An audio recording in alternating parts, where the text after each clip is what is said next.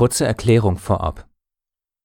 Nachdem die gesamte Betrachtung des biblischen Tages, die wir bereits vor Jahren gemacht hatten, erneut wiederholt und abgeschlossen wurde, folgte der Artikel und dann die Tonaufnahme. Mitten im Prozess der Videobearbeitung geschahen einige Dinge, die uns erneut zum Nachdenken brachten.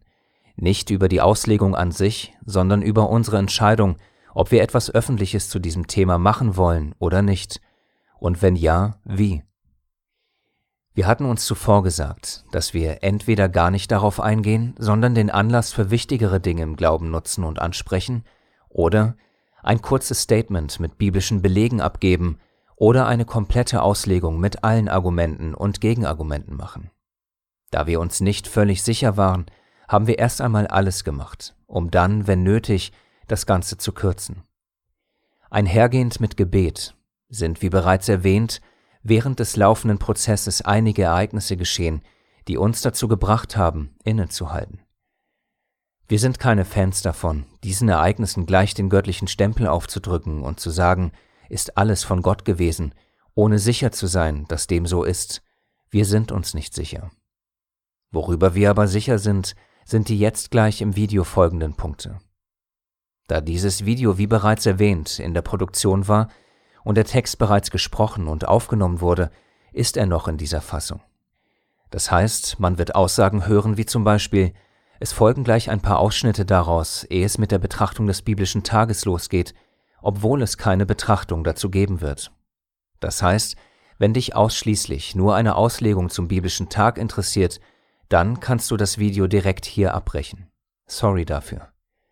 Für alle anderen folgt nun der Anfang und das Ende des Videos ohne den Hauptteil. Der biblische Kalender Sonne, Mond und Sterne Der Tag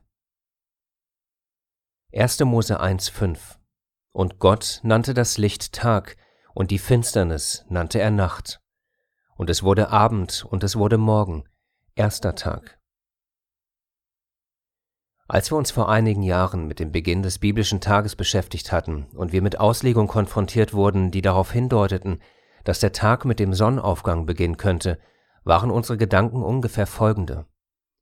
Wir hatten uns insgeheim gewünscht, dass nun alle, natürlich wir eingeschlossen, die sein heiliges Gesetz als gültig erachten, in diesem unwichtigen, aber doch festgefahrenen Punkt des Tagesbeginns falsch lagen.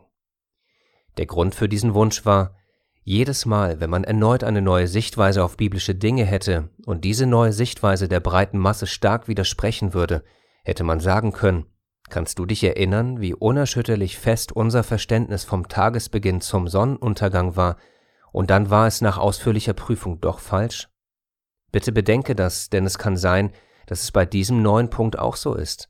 Daher lass uns offenherzig diese oder jene Auslegung prüfen, denn es könnte sein, dass wir, so wie mit dem Tagesbeginn auch, falsch liegen könnten. Kurzum, wir waren schon, ehe wir mit dem Prüfen der biblischen Tatsachen begonnen hatten, begeistert und hofften, dass wir alle in diesem weniger wichtigen Punkt falsch lagen. Beim Prüfen dieser Frage fielen uns parallel einige Dinge auf, die grundsätzlich bei jeder Prüfung für uns alle wichtig sein könnten. Wir werden, so Gott schenkt, in einer zukünftigen Serie intensiver auf diese hilfreichen Punkte eingehen. Da es aber an dieser Stelle gut passt, folgen gleich ein paar Ausschnitte daraus, ehe es mit der Betrachtung des biblischen Tages losgeht. Wie prüfe ich Informationen? Wie schütze ich mich vor Sauerteig?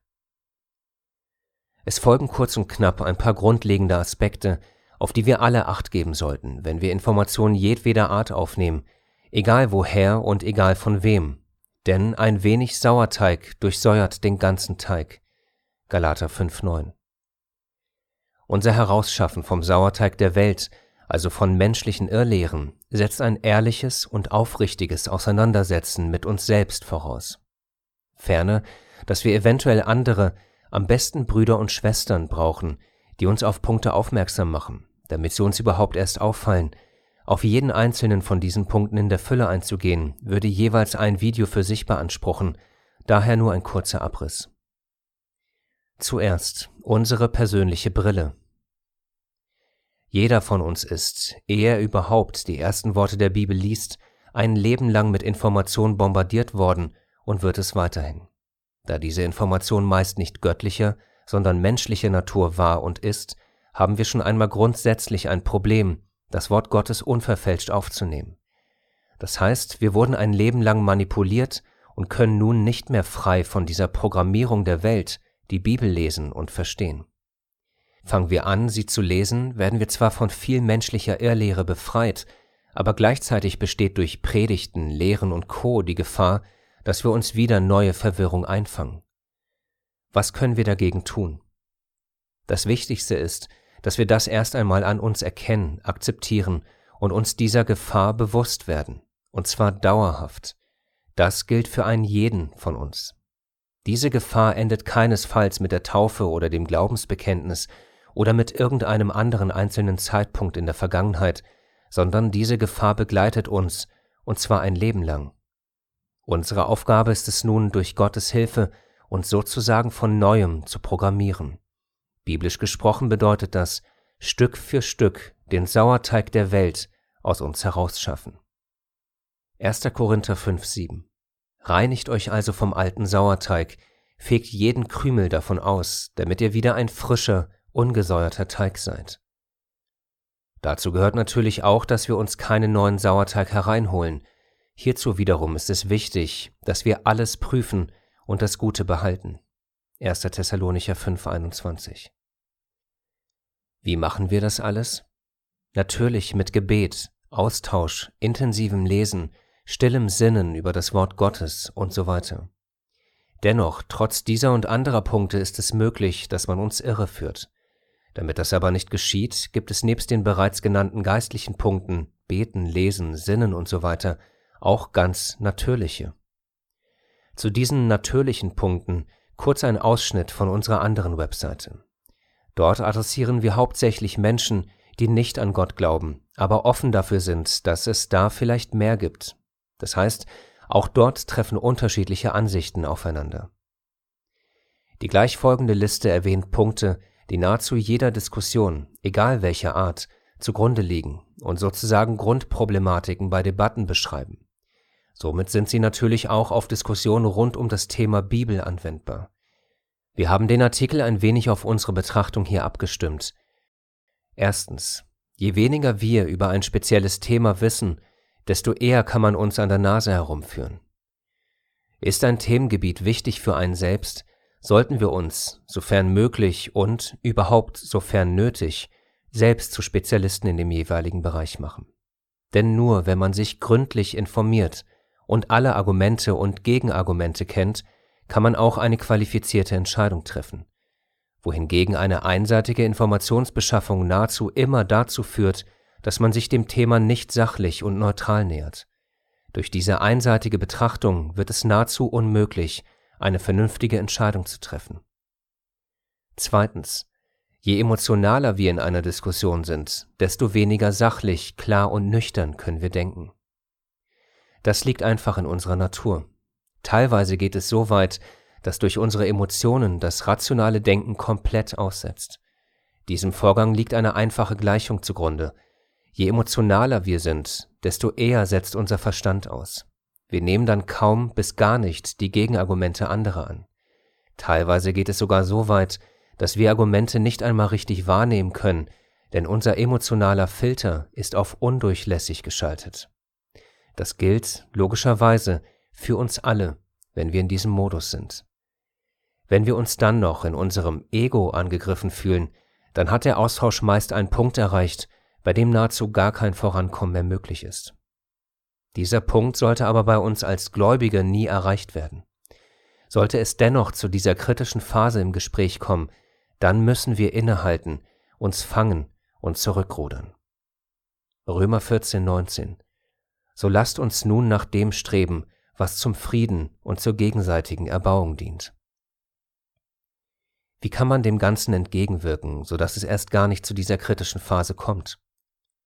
Man sollte sich klar vor Augen führen, dass einem der anderen nicht wehtun oder ärgern will, was unter Gläubigen eine Selbstverständlichkeit sein sollte. Ferner sollte man sich klar darüber sein, dass wir uns alle irren können. Ihr, wir, einfach jeder. Auch hier gilt dann wieder, je weniger wir über ein Thema wissen, desto höher ist die Wahrscheinlichkeit, dass wir daneben liegen oder durch andere verführt werden oder bereits verführt worden sind. Drittens. Je einseitiger wir in unserer Informationsbeschaffung sind, desto eher nehmen wir Überzeugungen anderer an. Abhilfe hierzu, wie bei Punkt 1 auch, sich selbst informieren. Und über was in Gottes Welt sollte man sich mehr informieren als über Gott selbst? Vielleicht über Hobbys, Hollywood, Sport, andere Bücher, Verschwörungen? Wir meinen nicht, denn keine Zeit zu haben, ist sicherlich keine gültige Ausrede vor Gott. Aber wie kann es überhaupt dazu kommen, dass wir uns einseitig informieren? Zum Beispiel indem wir uns nicht aufrichtig mit anderen Ansichten und Gegenargumenten auseinandersetzen und annehmen, dass bereits schon alles richtig sei, was einem zugetragen wird. Das kann und wird auf kurz oder lang zu katastrophalen Ergebnissen führen. Warum? Weil wir alle fehlbar sind und wir alle nur stückweise erkennen. Siehe 1. Korinther 13,9.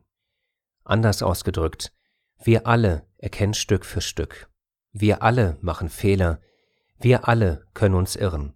Und wir alle können, selbst mit den Worten der Bibel, irregeführt werden. Viertens. Hinweise auf eine einseitige Darstellung von Information. Hier folgen nun stichpunktartig ein paar Hinweise, Fragen und Anmerkungen, die hilfreich für uns sein können, wenn uns durch Predigten, Lehren, Vorträge und Co. neue Infos zugetragen werden. Anhand dieser und anderer Punkte können wir den Inhalt auf seinen Wert prüfen. Wichtig dabei ist, dass nicht ein einzelner Punkt ein KO-Kriterium ist, sondern die Summe der Punkte soll uns dabei helfen, die Information besser einzuordnen.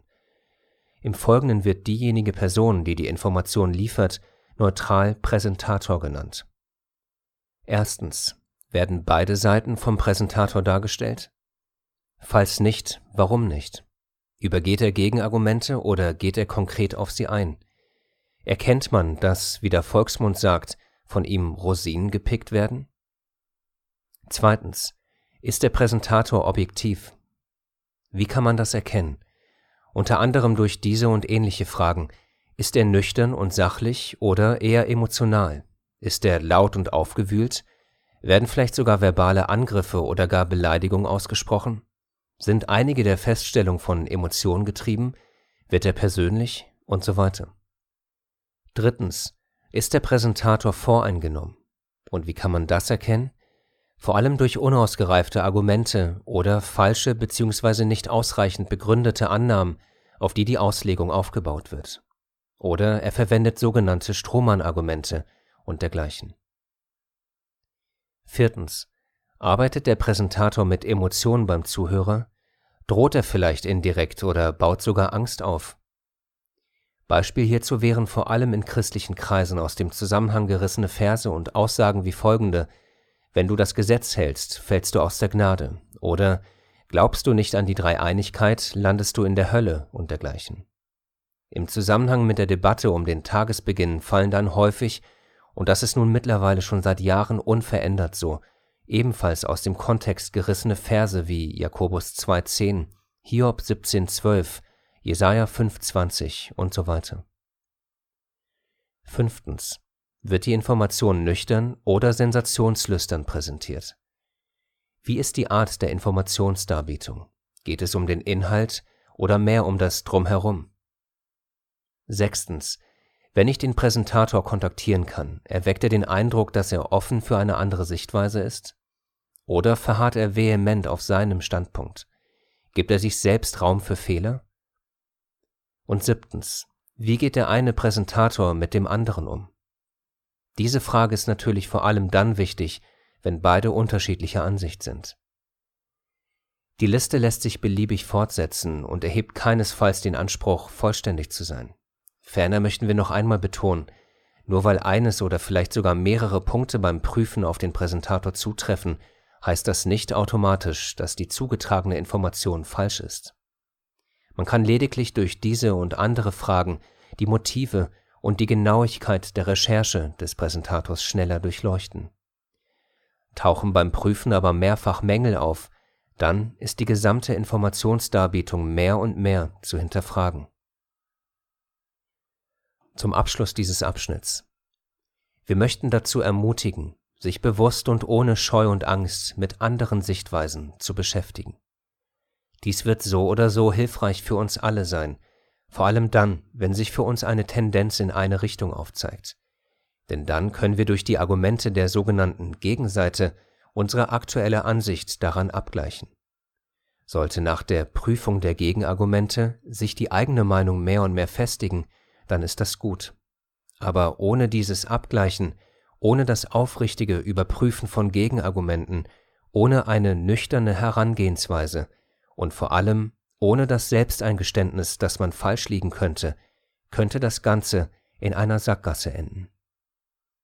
Daher, die Argumente der Gegenseite sind wichtig, man sollte keinerlei Angst, Scheu oder ich werde verletzt Gefühle dabei haben.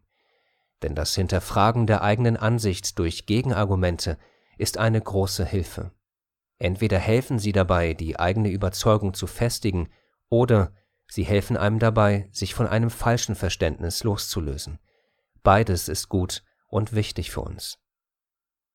Abschließend zu diesem Thema.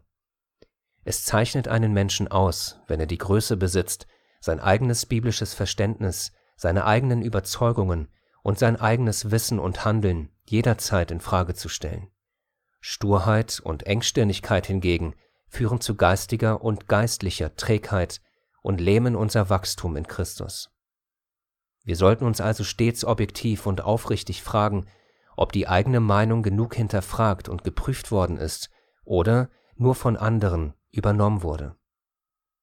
Wir alle sollten offen dafür sein, unsere eigenen Überzeugungen in gewissen Punkten loszulassen, wenn eine nüchterne und sachliche Prüfung ergeben hat, dass sie hinfällig geworden sind.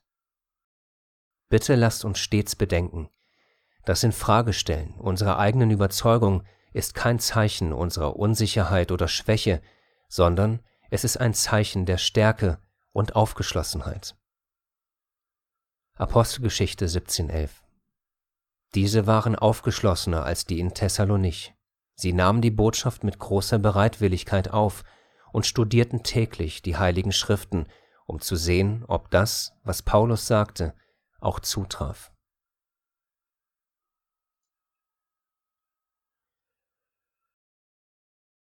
Hier folgte nun die aus dem Video entfernte Auslegung. Es geht weiter mit den abschließenden Gedanken.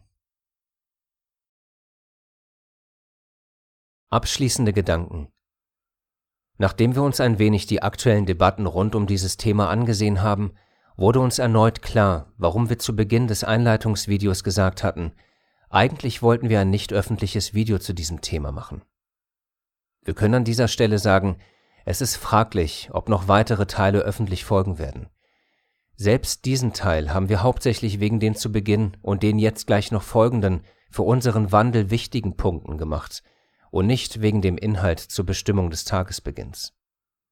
Aktuell sind wir also mehr oder weniger erst einmal mit dem Thema durch, stehen aber für Fragen, Anregungen, Kritik und Co. zu den ersten beiden Teilen zur Verfügung. Der Grund für diese Entscheidung ist einfach und schnell erklärt. Es ist ernüchternd und traurig zugleich, die Art und Weise zu sehen, wie wir miteinander umgehen. Wir möchten dazu keinerlei Beitrag leisten. Es steht uns auch in diesem Zusammenhang fern, Kritik zu den einzelnen Beteiligten zu äußern, möchten aber dazu ermuntern, sich einer Tatsache bewusst zu werden. Wenn man in der Öffentlichkeit Dinge sagt und tut, kann es sein, dass man für andere eine Art Vorbild ist. Soll als Frage formuliert heißen, sind wir uns unserer Verantwortung und der Tragweite unserer Handlungen bewusst?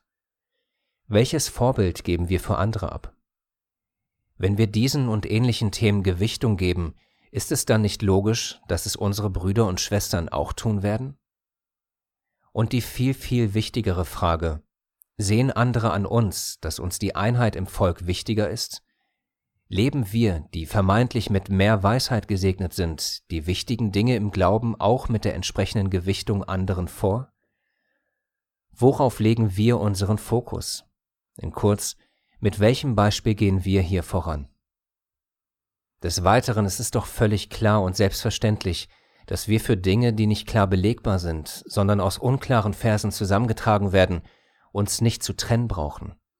Eine parteiende Gesinnung oder gar eine richtende, für solch nicht klaren Dinge hat im Volk Gottes absolut nichts verloren. Dennoch passieren sie ständig. Die Frage ist, warum? Ist es ein Problem, das seinen Ursprung in unserem biblischen Verständnis, also in unseren Köpfen hat, oder sitzt das Problem tiefer und betrifft eher Baustellen in unseren Herzen? Sehr häufig trifft letzteres zu. Daher ein paar Fragen, die sich ein jeder von uns stellen kann, damit wir alle ein wenig mehr von uns selbst und unserem trügerischen Herzen aufdecken können. Wenn mir Gott Erkenntnis geschenkt hat, welche auch immer, teile ich diese in Liebe und Demut mit? Wenn ich Brüder und Schwestern kenne, die ebenfalls wie ich aufrichtig das Wort Gottes studieren, sollte ich mich mit ihnen austauschen oder ihnen meine Meinung als unwiderlegbar aufdrängen? Kann es sein, dass ich falsch liege? Wie gewichte ich? Wie wege ich ab? Ist mir das Rechthaben von biblisch nicht so entscheidenden Punkten wichtiger oder die Einheit unter uns, um die der Sohn den Vater gebeten hat? Johannes 17, 20 bis 21 Ich bitte aber nicht für diese allein, sondern auch für die, welche durch ihr Wort an mich glauben werden, auf dass sie alle eins seien, gleich wie du, Vater, in mir und ich in dir, auf dass auch sie in uns eins seien, damit die Welt glaube, dass du mich gesandt hast. Wir alle kennen diese Verse. Sehr wahrscheinlich wiederholen wir sie sogar selbst, wenn andere miteinander uneins sind, sprich, jeder von uns kennt sie und befürwortet sie. Aber das Entscheidende ist nicht, was wir wissen, sondern was wir tun. Lukas 6,46 Was nennt ihr mich aber Herr, Herr, und tut nicht, was ich sage? An dieser Stelle eine Bitte.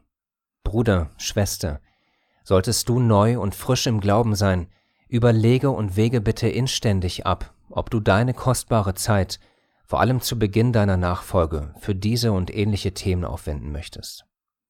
Würde man zum Beispiel uns fragen, welches Video wir von uns empfehlen würden, würden wir sagen, schau dir das Video zur Bergpredigt an oder prüfe deinen Glauben oder schau dir den Dreiteiler zu Unser Herz an. Dieses Video hier wäre in der Tat das allerletzte, das wir empfehlen würden. Denn am Ende müssen wir für alles Rechenschaft ablegen, ein jeder von uns, für unsere Taten, für unsere Worte, als auch für das, was wir mit den von Gott gegebenen Gaben tun. Und dazu gehört definitiv auch unsere Zeit. Zum Abschluss ein Abschnitt aus einem anderen Video, das sich vor allem auf den Umgang zwischen uns und wie wir persönlich mit sogenannten Streitfragen umgehen bezieht.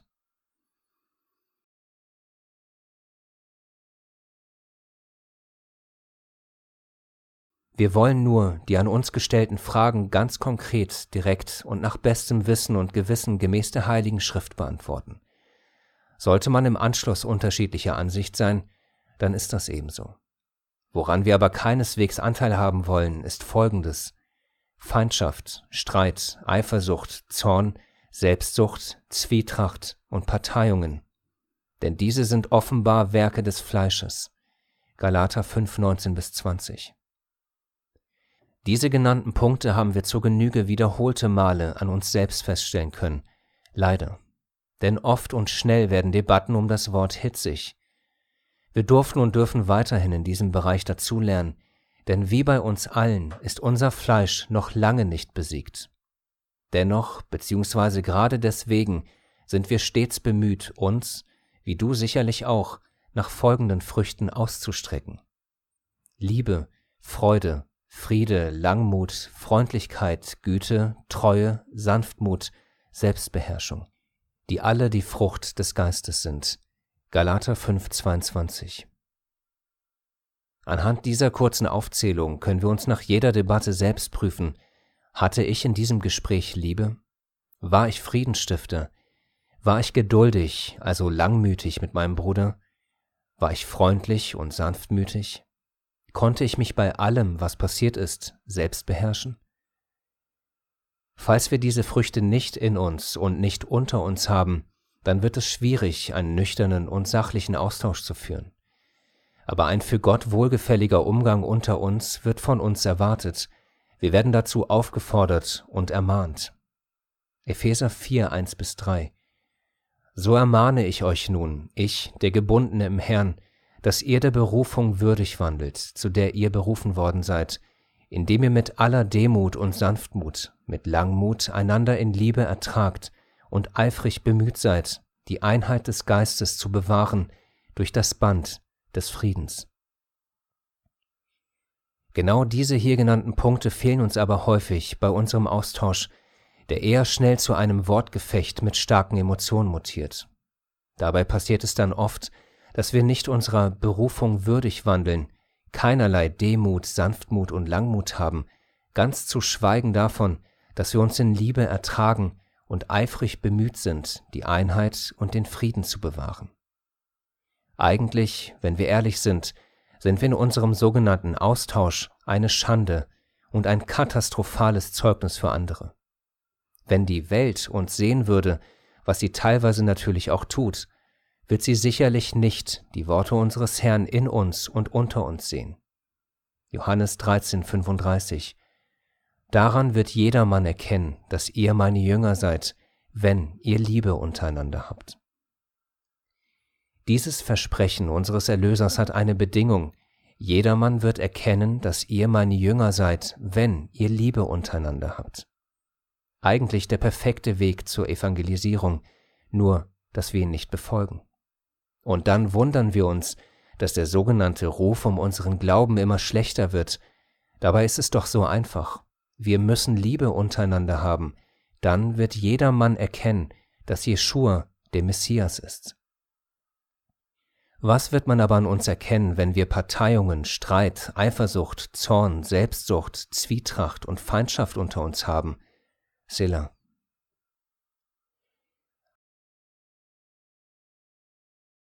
Eines ist völlig klar und logisch. Wir alle haben Erkenntnis, aber die Erkenntnis bläht auf, die Liebe aber erbaut. 1. Korinther 8.1 Es wird die Zeit kommen, Gott sei es gedankt, da wird uns allen alles klar werden, denn wir erkennen stückweise und wir weissagen stückweise. Wenn aber einmal das Vollkommene da ist, dann wird das Stückwerk weggetan. 1. Korinther 13, 9 bis 10. Bis dahin ist Streiten und Feindschaft keine Option für uns. Gnade, Liebe und Friede sei mit euch.